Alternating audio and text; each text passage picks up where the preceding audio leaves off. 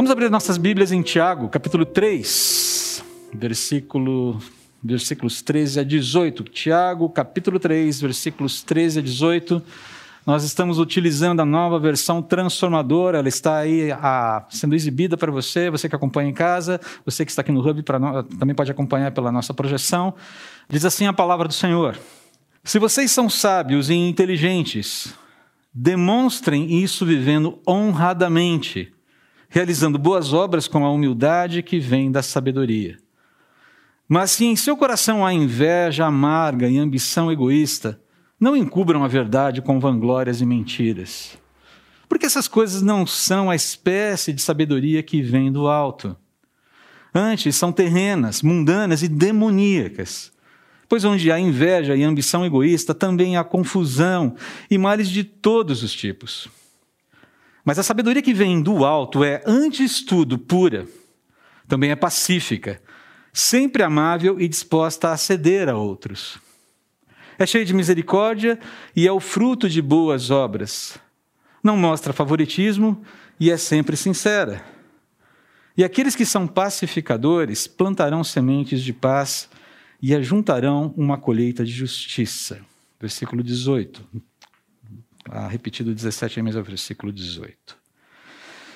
Senhor nosso Deus, nós temos sido tão desafiados pela carta de Tiago é, como evidenciar uma fé vitoriosa.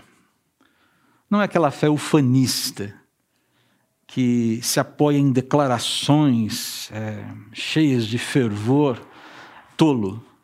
É uma fé que vive, que conhece o seu Senhor, se ampara no seu Senhor, busca viver uma vida que representa o seu Senhor nesse mundo.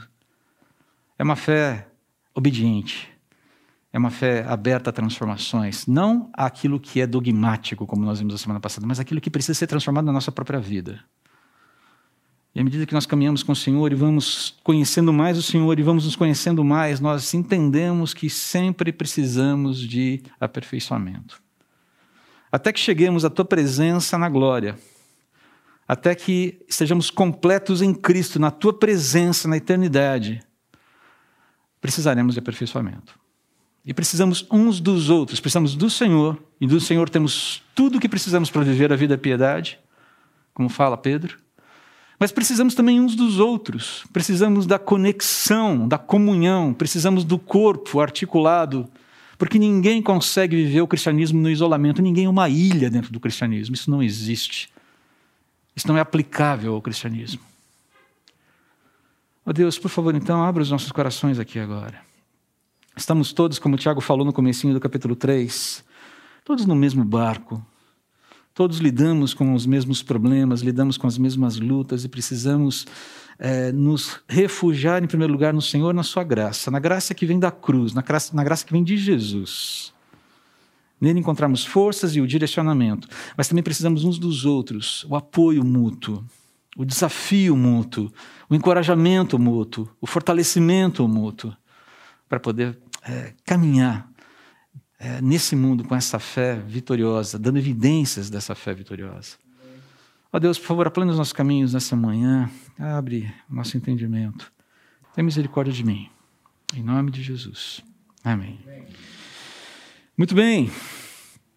Nós estamos falando de evidências de uma fé vitoriosa. Estamos aqui no meio do caminho, refletindo sobre a carta de Tiago, e até aqui já temos sido muito desafiados e muitos aprendizados têm sido feitos, né? Têm sido conquistados aqui. Na semana passada a gente viu que o cristão tem uma luta na qual ele deve se engajar. Qual é essa luta? Qual é essa luta? O cuidado com o quê? Com o falar. Tiago não poupa ah, ele não doura a pílula ali sobre esse problema. Ele fala: todos nós estamos envolvidos. Né? A gente viu que a língua, apesar de pequena, é um instrumento poderoso e propenso à perversão, propenso à degradação. E a gente está nesse processo todo, todos nós estamos é, envolvidos nesse problema. Nós não, ninguém é exceção nessa questão. Ele falou isso no capítulo 3, no versículo 2. Não é verdade que todos nós cometemos muitos erros. Se pudéssemos controlar a língua, seríamos perfeitos. Então, sempre ali, é, é, primeira pessoa do plural, estou dentro do problema, entendo. E, gente, vamos lá, precisamos lidar com isso aqui, debaixo da capacitação de Deus, debaixo da capacitação do Espírito, sempre dependentes da graça de Deus. Esse é o ponto, esse é o ponto de partida aqui. Né? E a gente viu também que o que põe fogo na língua que bota fogo na língua, é, é, é, o lixo abrigado no coração humano. A gente viu isso também. Né? E aqui eu já estou começando a fazer algumas conexões de mensagens anteriores com a última mensagem. Né? Então, os desejos pecaminosos, o lixo abrigado no coração, as epitomias, vocês se lembram disso? Ali, no primeiro capítulo, ainda a gente falou sobre epitomias, os desejos pecaminosos do coração, eles são o combustível da língua maligna. Coloquei dois termos aqui, um em grego, um em outro em hebraico, né, referências de, de, de, coisas que a gente já estudou. Epitomias, desejos malignos, e língua maligna, o lashon hará, a língua do mal, aquilo que o Talmud, a própria literatura hebraica paralela, né, é, é, é, recrimina de uma forma muito séria aqui. Né? Então aí você vê aqui as, os textos bíblicos que falam sobre, que dão ênfase, que dão base bíblica para a gente entender que as coisas são assim, e é por isso que a gente tem que tomar muito cuidado. A língua é uma chama de fogo, é um mundo de maldade que corrompe todo o corpo, ateia fogo a uma vida inteira, pois o próprio inferno a acende. É o próprio Senhor Jesus falando. O que Tiago falou no início do capítulo 3, essa ideia do inferno incendiar, o Geena, aquela ideia do lixão ali no vale de Inon, ali no sul de Jerusalém, que nunca parava de queimar lixo, ele transporta, ele usa essa metáfora, essa ilustração para dizer o que é um coração que acomoda desejos malignos que produz, que, que deixa esses desejos malignos produzindo aquele gás mortal dentro de si. Do coração vêm os maus pensamentos, homicídio, adultério, imoralidade sexual, roubo, mentiras e calúnias. Novamente, são textos que a gente já tem utilizado, a gente tem recuperado para ficar muito claro. Tiago, ele é muito repetitivo. Então, é por isso que a gente repete também. Uma árvore é identificada por seus frutos. Se a árvore é boa, os frutos serão bons. Se a árvore é ruim, os frutos serão ruins. A boca fala do que o coração está cheio. E nesse momento, com tudo isso que a gente já viu, com esses textos que acabamos de reler, surge uma questão importante aqui, que a gente precisa. Na verdade, essa questão já deve estar latente aí dentro de você há um certo tempo. Está latente dentro de mim desde que eu comecei a estudar esse, esse, esse, essa carta novamente porque ela me relembra, ela recaptura minha atenção para uma questão que precisa estar constantemente na minha mente. Se a boca fala do que está cheio, o nosso coração, o meu coração, o seu coração, e Jesus acabou de afirmar que sim, o que o nosso falar hoje, o que o meu falar no presente, tem me revelado sobre o meu coração e as suas disposições, e talvez até as minhas indisposições? Faça uma reflexão aí em casa, você aqui. Para para pensar um pouquinho. Nós estamos cultuando a Deus hoje. O culto, ele se dá num ambiente, numa, numa instância de descanso. E no, na instância de descanso, de lazer, nós somos levados por Deus a refletir aquilo que o próprio Senhor fez quando depois de todo o seu trabalho ele descansou, eu vi que, vi que tudo era bom, e, Deus olha para trás, puxa, que legal, o que eu fiz é muito bom, muito legal. Nesse dia de descanso, quando cultuamos a Deus, e o culto está encapsulado dentro desse descanso, dentro desse lazer, faça uma análise. Se a boca fala do que está cheio o coração, é, o que o nosso falar atual revela sobre o nosso coração e as suas disposições? Aí você fala, puxa, André, você vai me deixar deprimido logo cedo aqui, né? E quando a gente fala de coração, lembra, a gente está falando de alma, de mente, a gente não está falando só de sentimentos, a gente está falando de consciência, de conhecimento, de pensamentos, de motivações, de é, intenções. E talvez nesse momento você já bate, bata uma fotografia, pode ser, não estou dizendo que é, mas talvez você bata uma fotografia e fale, cara, oh oh, oh oh, tem um problema. Houston, we have a problem. Ok. Todos nós pecamos de muitas maneiras. Como é que a gente sai dessa? Graça. Confissão é disposição de colocar diante de Deus a, a, nossa, o nosso momento, mas a nossa disposição de sermos transformados desse momento para um novo momento, uma nova etapa da vida. E é exatamente esse o ponto tratado por Tiago aqui nesse texto, de 13 a 18, no capítulo 3. Ele vai falar basicamente o seguinte: que a chave para o bom falar é o bom pensar. Como alguém já disse, né, a língua está presa numa jaula, numa gaiola cercada de, de, de guardas, os dentes e os lábios mas ainda assim ela consegue escapar. É? é, é impressionante, o bichinho é poderoso. E o que o Tiago vai falar aqui é que não é a inteligência que mantém essa jaula trancada, é a sabedoria. Mas também não é qualquer sabedoria. Como a gente vai ver aqui, a fé vitoriosa é, busca na sabedoria celestial os recursos para pensar e agir com correção. Essa é a, é, a, é a, fonte, a sabedoria do alto, a sabedoria de Deus, a sabedoria que ah, o Elias mencionou aqui durante o período de louvor, no capítulo 4 de Provérbios. Aliás, Provérbios é, é, traz uma profusão de convites, de apelos, para que nós cedamos a sabedoria de Deus, porque isso é vida para a gente. E no final, né? Sobre tudo que se deve guardar, guarda o seu coração. Encha o seu coração com sabedoria e guarde. Agora, é um processo, é um processo dinâmico. Ele pode oscilar. E é por isso que a gente precisa estar sempre atento. Né? Agora, vamos lembrar que, novamente, Tiago já vem falando isso desde o começo da carta. No versículo 5, no capítulo 1, ele fala: Se algum de vocês precisar de sabedoria, e por favor, todos nós aqui precisamos, na verdade. Eu preciso muito. Peça a nosso Deus generoso receberá. Ele não os repreenderá por pedirem. Ao contrário. Você não vai chegar na porta de Deus e dizer: Senhor, eu preciso de sabedoria. E falar: a dispensa está cheia hoje, hoje o caminhão não entregou. Volta amanhã, por favor, que vem uma nova remessa. E aí a gente. Né? Mas, Senhor, eu quero a, a, a sabedoria com, com, com, com, com a moldura tal. Não, não existe isso. Você chega diante do Senhor, clama, e Ele, ok, vamos trabalhar, vamos começar. Agora lembre-se, o fornecimento de sabedoria também não é uma coisa, não é um clique. Eu peço, recebo e está tudo funcionando. Não é como entrar num fast food da vida e pedir um hambúrguer. É um processo que começa com submissão, que começa com reconhecimento, que começa com o fato de que eu não sou uma pessoa sábia. E é difícil falar isso. Porque a gente gosta de parecer sábios. Nós gostamos de nos olhar no espelho e olhar, nossa, aí, aí uma pessoa sábia. Nós gostamos dos nossos momentos de sabedoria. Nossa, mandei muito bem agora, na é verdade? Uau! Mas o fato é que nós precisamos entender diante de Deus que a, nossa sabedoria ela é muito frágil. A nossa capacidade de discernimento é muito frágil.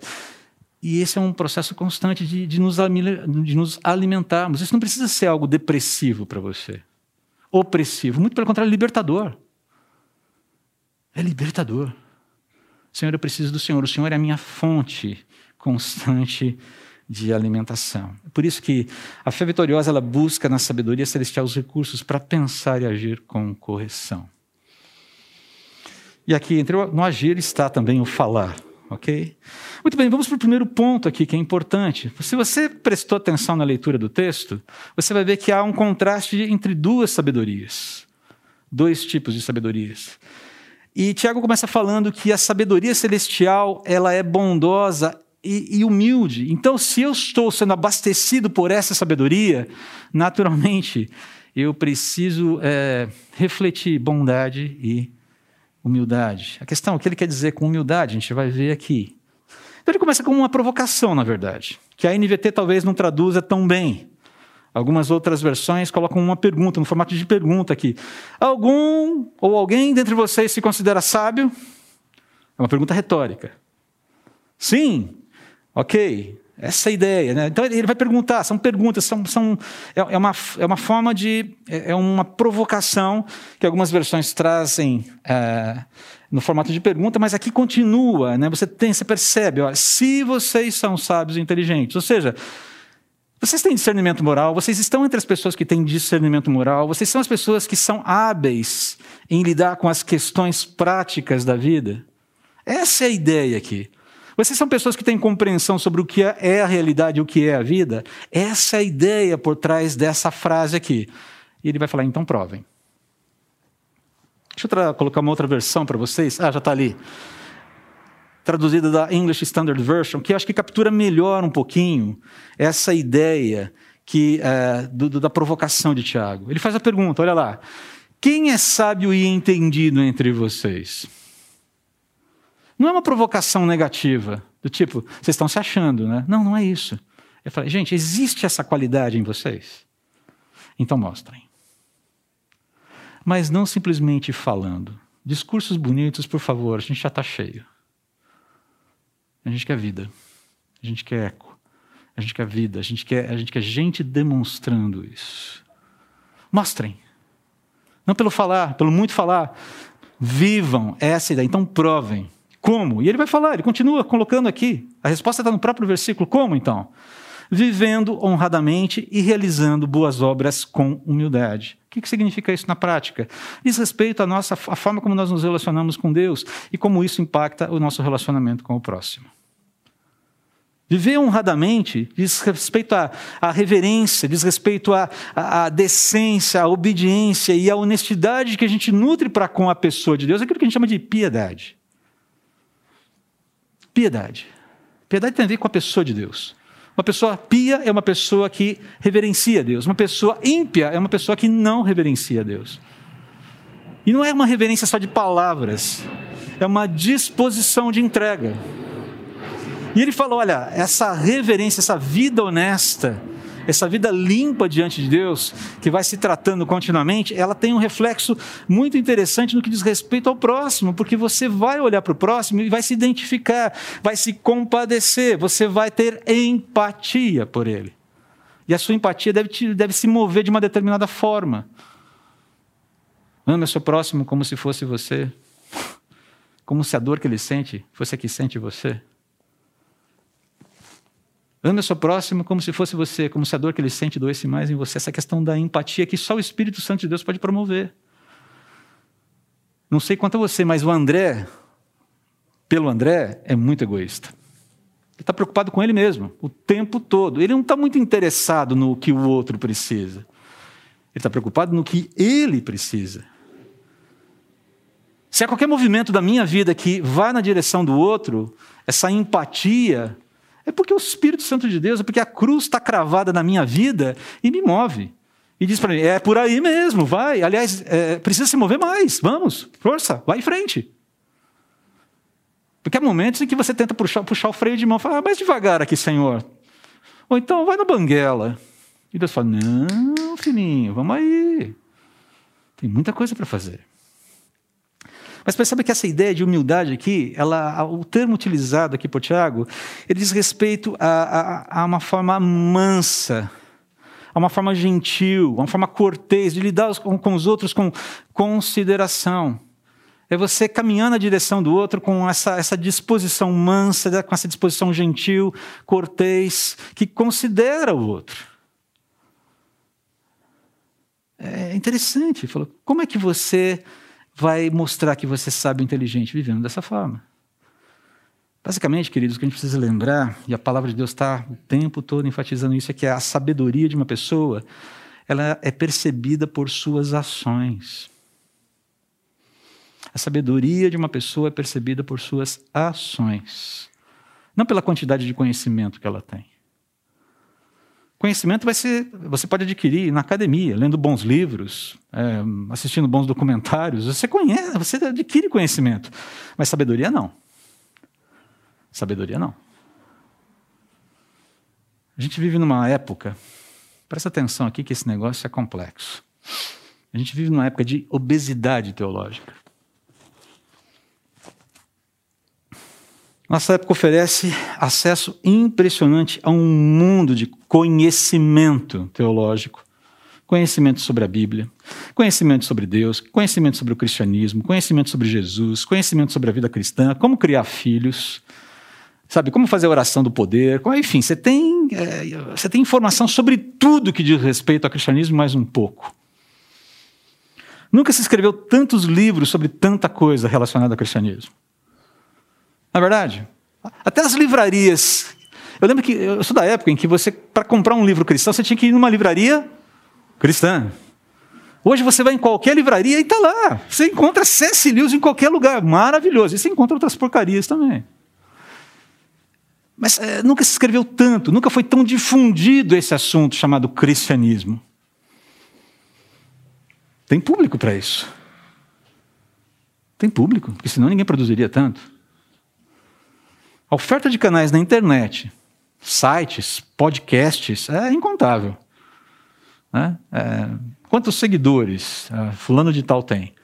É, eu lembro de ter ouvido, e isso não é uma crítica, ok? É apenas uma constatação. Uma pessoa chegou para mim outro dia e disse: Rapaz, assisti quatro cultos hoje. Assisti o culto do fulano de tal, culto do fulano de tal. Isso me deixou um pouco preocupado. Culto do fulano de tal, depois assisti o culto do Beltrano, do Cicrano. Quase que eu perguntei: Você assistiu o culto da sua igreja? Mas achei melhor não perguntar, porque aí seria provocativo demais. Mas deu vontade, mas você assistiu o culto da sua. Não, fica quieto. Melhor não. Então existem grandes mensagens, grandes mensageiros, grandes pregadores, palestrantes, grandes ensinos estão à disposição de todo mundo a um clique ou a um touch. Não é verdade? É verdade, isso está acontecendo aqui. Mas a pergunta que eu faço é: e daí? E daí? E daí? O que esse conhecimento está gerando no fim das contas? Está gerando mais pacificação no meio dos crentes? Está gerando mais evangelismo? Está gerando mais vida piedosa? Que vida piedosa a gente consegue medir. Ah, é fácil. Comunhão, testemunho, pacificação. Lembra dos problemas que a gente falou sobre polaridade semana passada? O quanto a polaridade tem se esvaziado no meio. Isso é conhecimento sendo aplicado, fazendo transições na vida da pessoa. Opa, estou entendendo, começa a me encaminhar ali. E daí? O que esse conhecimento está gerando no fim das contas? É mais combustível para alimentar as polaridades que a pessoa briga no coração? Porque a polaridade está no coração ou transformação da mente, do coração, que conduz à obediência e ação. O que, esse conhecimento está produzindo? Meus irmãos, é, pode se encher a cabeça de teologia da boa, teologia da boa, tá? sem que isso cause qualquer impacto na vida da pessoa. Eu costumava falar na, nas minhas aulas no Seminário Bíblico Palavra da Vida que teologia Conhecimento teológico que não te dobra os joelhos diante do Senhor e Criador de todas as coisas, o Senhor Jesus Cristo, que morreu na cruz para nos salvar, esse conhecimento teológico não serve para nada. Na verdade, vai servir sim, vai servir para envenenar a sua vida e a vida de outras pessoas. Conhecimento teológico que não te coloca de joelhos diante do Autor da vida, o Senhor Jesus, não serve para nada. Nada. Ponha isso na sua cabeça. O conhecimento tem que nos transformar e não nos encher. Ele tem que mudar a nossa vida, as nossas disposições, tem que sondar, tem que penetrar no fundo da minha mente, no fundo do meu coração, tem que me chacoalhar, tem que me acordar para a vida e falar: aqui não, aqui sim, muda isso, sai daqui, muda as suas disposições. Vai nos agitar, vai nos trazer algum desconforto, mas é porque nós queremos andar, aquilo que foi lido em Provérbios. Você quer ser feliz nos seus caminhos? Quer ter o seu caminho aplanado? Não é questão de ter, não ter problemas, não ter. Ah, ok, uma vida livre de problemas. Quem não quer isso? Não, ele está falando de caminhos aplanados, de estar em paz com Deus, de ser amigo de Deus e de ser usado por Ele. Tem um detalhe nessa história aqui do obeso teológico. Né? O obeso teológico jamais vai poder alegar ignorância diante de Deus. Ah, sabe o que, que eu não sabia?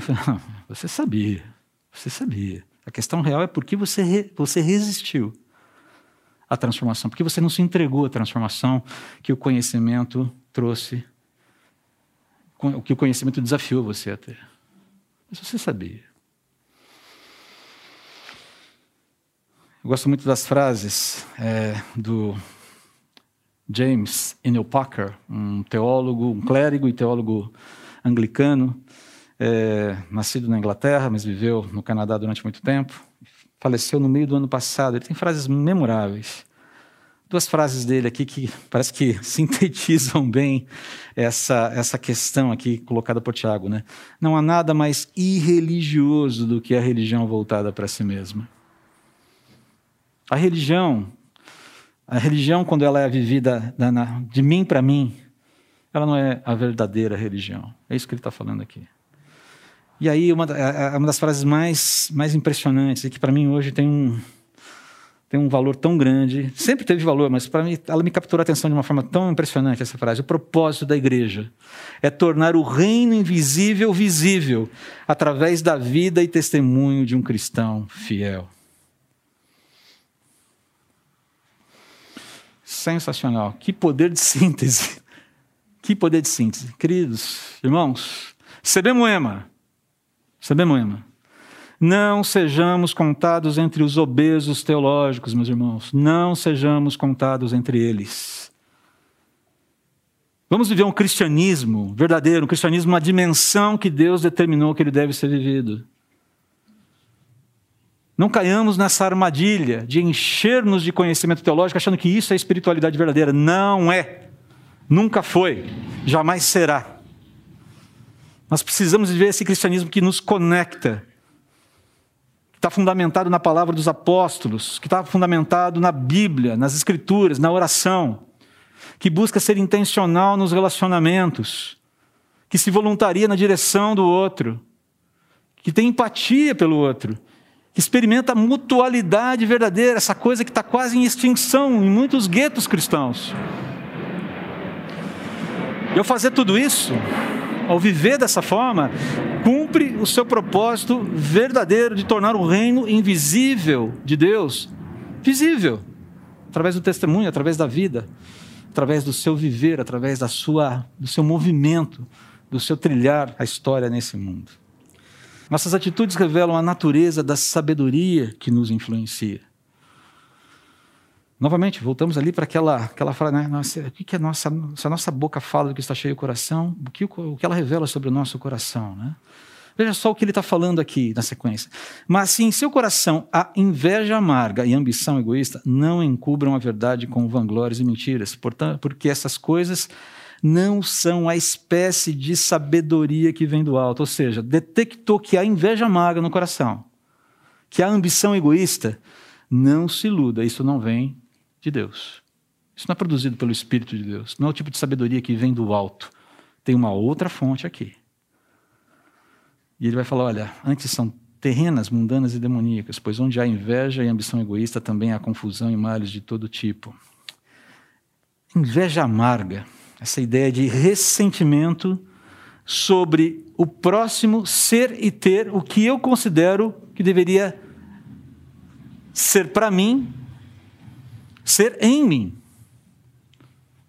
Esse é o grande problema da, da, da inveja amarga, porque ela olha para o outro e diz assim: ele não deveria ter isso, eu deveria ter.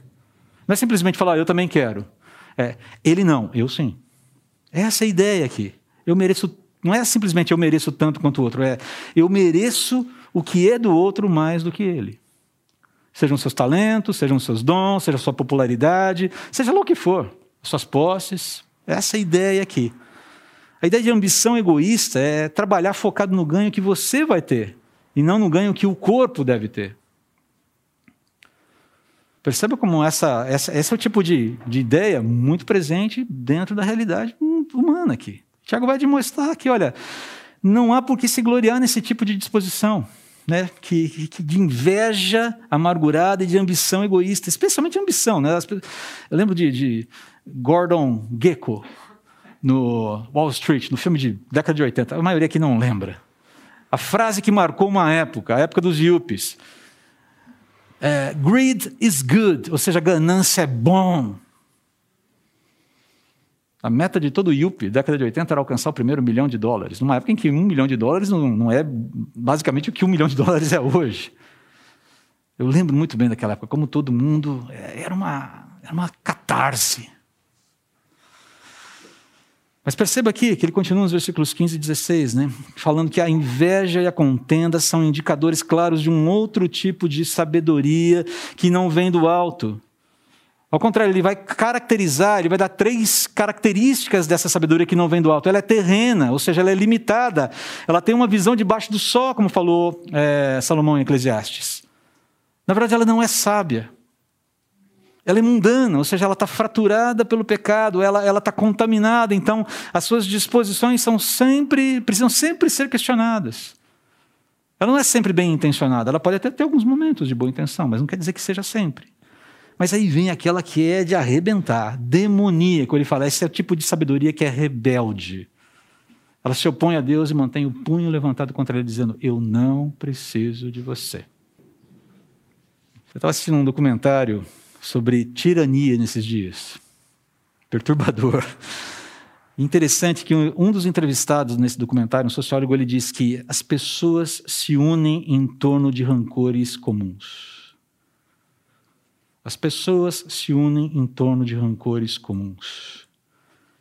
E o que o tirano deveria, o que o tirano faz, é capturar, detectar esse rancor que é compartilhado por aquela massa de pessoas, por esse determinado grupo, por um determinado grupo, se solidarizar com o rancor desse grupo e dar voz a esse rancor.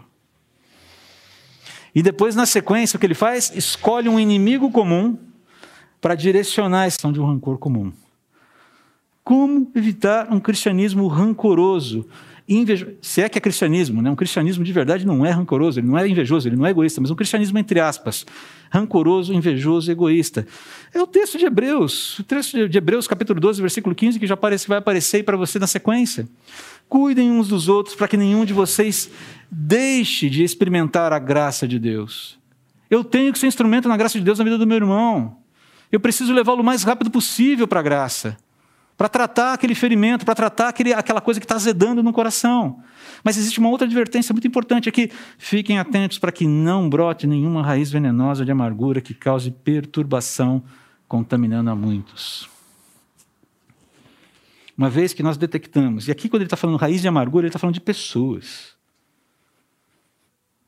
que por alguma razão resistem à graça de Deus, não desejam ter seu coração tratado, abrigam ressentimentos e, na primeira oportunidade, querem externalizar isso é, e mostrar a minha insatisfação. Olha o tamanho da minha insatisfação com esse grupo, com, enfim, com esse ensino, seja lá com o que for.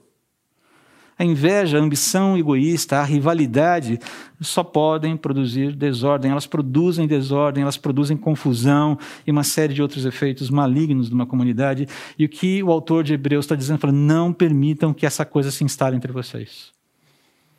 Não permitam. Irmãozinho, vamos tratar esse negócio que está aí dentro do seu coração? Vamos lá, vamos conversar sobre isso. Eu estou indignado. Ok, você está indignado, vamos conversar sobre isso. Mas se não houver, se houver resistência a esse tipo de diálogo, que quer tratar, que quer resolver, há outras medidas que precisam ser tomadas. Mas esse é um outro assunto, não é assunto para agora. Mas percebam, há uma responsabilidade do corpo, de cuidar do corpo para que esse tipo de coisa não se instale e não contamine a muitos. É uma responsabilidade de todos nós, com o nosso coração e com o coração do nosso próximo.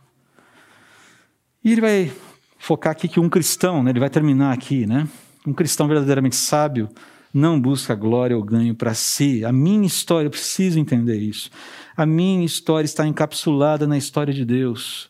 Os movimentos que Deus fez protegendo a família Gomides lá na Tailândia não são uma receita de bolo que a gente invoca para a nossa própria vida em momentos semelhantes. O que Deus fez por eles, fez por eles, dado um determinado cenário, para o louvor da sua glória.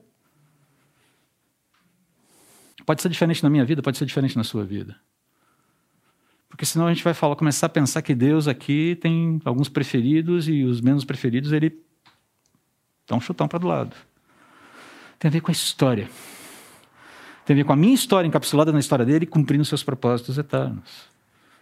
A, a verdadeira sabedoria, ela busca entender de Deus qual é o movimento que Deus quer fazer na minha vida, dentro da sua história, para que eu sirva, para que eu sirva, para que eu honre, para que eu glorifique, para que eu seja bênção na vida do meu irmão. Precisamos tomar cuidado com a construção dos, em torno da nossa percepção do que é o cuidado de Deus conosco.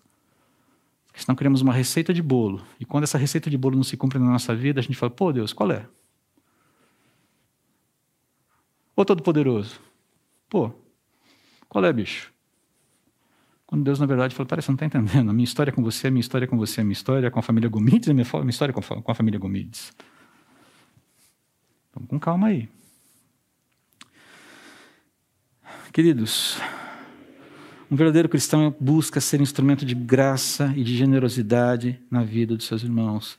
Ele se abre para que os seus irmãos sejam instrumentos de graça e generosidade de Deus em sua vida, ou seja, uma via de mão dupla. Da mesma forma que eu quero cuidar eu me abro para ser cuidado. Sabedoria graciosa é o contraponto à dinâmica da sabedoria terrena, mundana e demoníaca apresentada aqui nesses três versículos. E por fim, ponto C. É a sabedoria celestial, bondosa e humilde, a única capaz de produzir verdadeira justiça. Eu falo assim, mas a sabedoria que vem do alto é, antes de tudo, pura. Também é pacífica, amável, disposta a ceder a outros, é cheia de misericórdia, é fruto de boas obras, não mostra favoritismo, é sempre sincera. E aqueles que são pacificadores plantarão sementes de paz e ajuntarão uma colheita de justiça. A sabedoria de Deus, a sabedoria celestial, a sabedoria que vem do alto é a única capaz de produzir pureza verdadeira. Porque a sua procedência é santa. Ela é a única capaz de produzir disposições pacificadoras verdadeira, verdadeiras. Porque ela é pacífica. Ela é a única capaz de produzir no nosso coração tolerância correta. Aquela ideia de acolher com discernimento. Acolhimento, sim, mas com discernimento. Ela é a única capaz de produzir submissão. E submissão é uma palavra quase que banida do dicionário das pessoas no século XXI, né? Mas tem a ver com essa submissão mútua. Está uh, lá em Efésios capítulo 5, versículo 21, né? Paulo fala: sujeitem-se sujeitem uns aos outros por temor a Cristo. A minha reverência ao Senhor Jesus, ao que Ele fez por mim, me faz andar com os meus irmãos e, e fazer esse movimento de cuidado, e muitas vezes eu vou me submeter. E em outros momentos o outro vai se submeter para que haja o quê? Acordo, unidade, não uniformidade, mas unidade. Abrir mão de certas coisas que não preciso lutar, brigar por isso. O que é mais importante é o vínculo que me une. Sensibilidade, imparcialidade sinceridade. Agora, note como todas essas disposições, todos esses valores, eles estão em oposição a essa divinização, a essa sacralização do indivíduo que está acontecendo, especialmente nos dias atuais, que é fruto da sabedoria terrena, mundana e demoníaca. Por fim, Tiago vai afirmar, ele vai terminar aqui no versículo 18, afirmando que Homens e mulheres verdadeiramente sábios são pessoas de paz, são pacificadores, e seu falar deve refletir essa paz. É um alvo. Nem sempre o meu falar reflete a paz que Deus quer comunicar às pessoas. Estou na luta. Estou no, no propósito, como diriam uns, alguns amigos mais antigos. Estou no propósito, estou no alvo, estou no caminho. Essas pessoas, esses homens e essas mulheres, são aqueles que é, abrem caminhos para que a paz de Deus seja proclamada e a sua justiça derramada e ministrada na vida das pessoas. Queridos, o bom falar carece do bom pensar. O bom pensar, por sua vez, carece do coração sábio. O coração sábio, ele sempre, ele só pode ser abastecido pela sabedoria do alto, procedente de Deus disponível a nós pela graça de Deus ministrada na cruz. Aqueles que são de Deus, aqueles que são salvos por Jesus, têm acesso a essa sabedoria. Sabedoria que nunca acaba. Sabedoria que está disponível a mim e a você nesse momento agora aqui. Sabedoria humilde, sabedoria graciosa e sabedoria pacífica. Essa, esse é o desafio para nós aqui. Um bom resumo até aqui. Um crente deve permanecer. Um resumo de Tiago, ok? Capítulos 1, 2 e 3. Terminamos o capítulo 3 hoje. Um crente deve permanecer com confiança, servir com compaixão e falar com cuidado. Ele deve ser o que Deus deseja que ele seja, fazer o que Deus deseja que ele faça e falar como Deus deseja que ele fale. Simples assim. E se você não se lembra de mais nada do que a gente falou aqui ao longo dessas semanas, esse resumo já resolve bem a sua vida. Para a gente terminar aqui, algumas lições de casa para a gente fazer. Busque a sabedoria do alto de forma contínua, diligente e reverente diante de Deus. Aquilo que foi lido pelo Elias durante o culto. Leia Provérbios capítulo 4. Leia Provérbios, um capítulo por dia. 31 dias. Né? Um capítulo por dia. Aí o que eu faço em fevereiro? Você lê dois capítulos em alguns dias. Já resolve o problema. Tá bom? Busca a sabedoria do alto. Olha só que Provérbios 2, 2, 6. Quase que eu peguei o seu texto, Elias. Mas peguei um outro aqui agora, mas você vê como o Espírito Santo age, né, cara? Ele vai completando as, as coisas, né? Tantas coisas aconteceram nesse culto hoje que não foram combinadas e Deus foi maravilhando meu coração ali com essa ação dele. Dê ouvidos à sabedoria e concentre o coração no entendimento. Clame por inteligência e peça entendimento, busque-os como prata, procure-os como os tesouros escondidos, então entenderá o que é o temor do Senhor e obterá o conhecimento de Deus, pois o Senhor concede sabedoria, da sua boca vem conhecimento e entendimento. Provérbios 2, 2 a 6.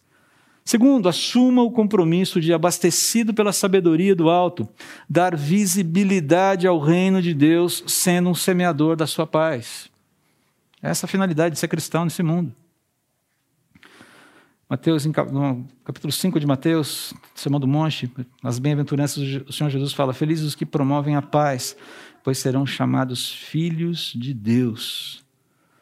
A ideia, queridos, aqui é o seguinte: que pacificadores eles são promotores, eles enfocam, são promotores, eles focam nas relações interpessoais.